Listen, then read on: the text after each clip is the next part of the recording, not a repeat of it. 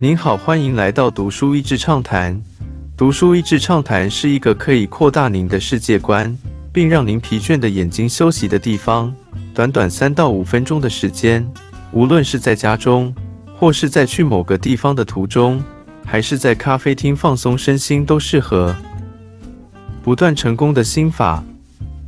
小时候是西洋棋冠军，长大又成了太极推手冠军的作者，分享学习的心法。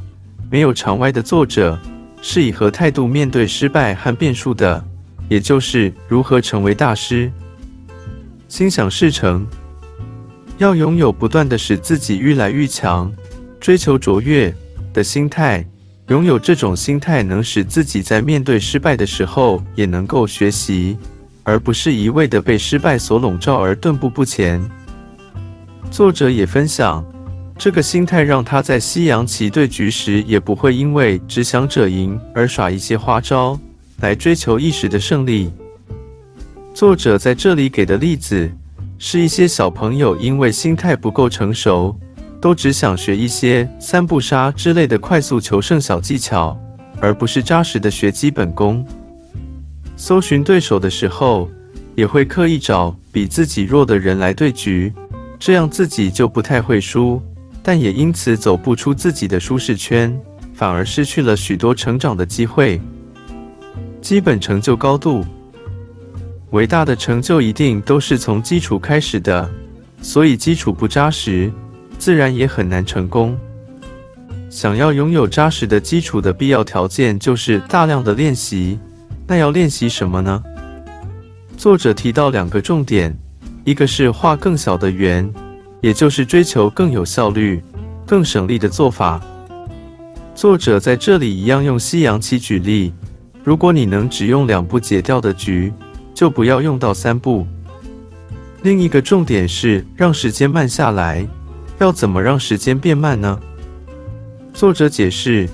其实就是把许多反复的程序组合在一起，变成一套流程，让自己的思考可以简单的想这套流程就好，就可以节省思考的时间。当然，对于流程的执行要非常熟悉才能这样思考，这也是大量的练习可以得到的成果。抓住灵光，让其不止一闪。基本功打好了很好。但是有时候解决问题并不能只依靠基础，也会有那种灵光一闪才能解决问题的时刻。但要能靠灵光一闪来解决问题，不是靠巧合。虽然很多高手都会说是脑中突然闪过点子，但能够灵光一闪，背后都是经年累月的经验与练习，才让他抓住了那一瞬间的灵光。也就是说。这种临场反应要有相当深厚的基础，配合敏捷的思考，才能把金字塔再往上盖一层。找到自己的风格，然后持续更新。作者在书中尾声提到了，人要有自己的风格，但是也提到了风格的两难：一是要放弃旧有的观念，也就是原本的风格，去拥抱新知；还是要留下既有概念来形塑新的风格。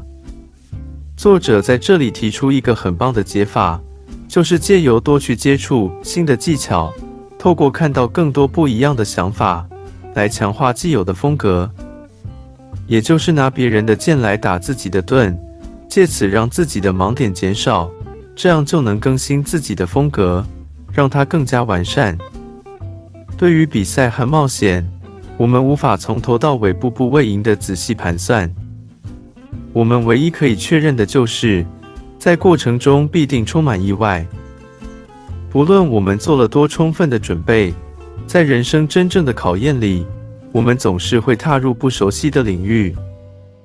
我们面对的条件或许很不理想，感觉像是全世界联合起来与我们作对。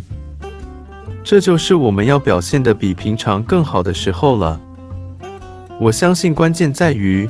我们要以不断触发灵感的方式去准备，要打好基础，以便在最狂乱的压力之下，也能有创造性的表现。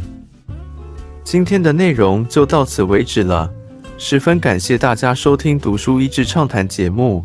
如果对我们的内容感兴趣，欢迎浏览我们的网站 d a s h e z 点 net，或是关注我们的粉丝团“读书益智”，也可以分享给您的亲朋好友。欢迎继续关注我们下一期节目，下次见。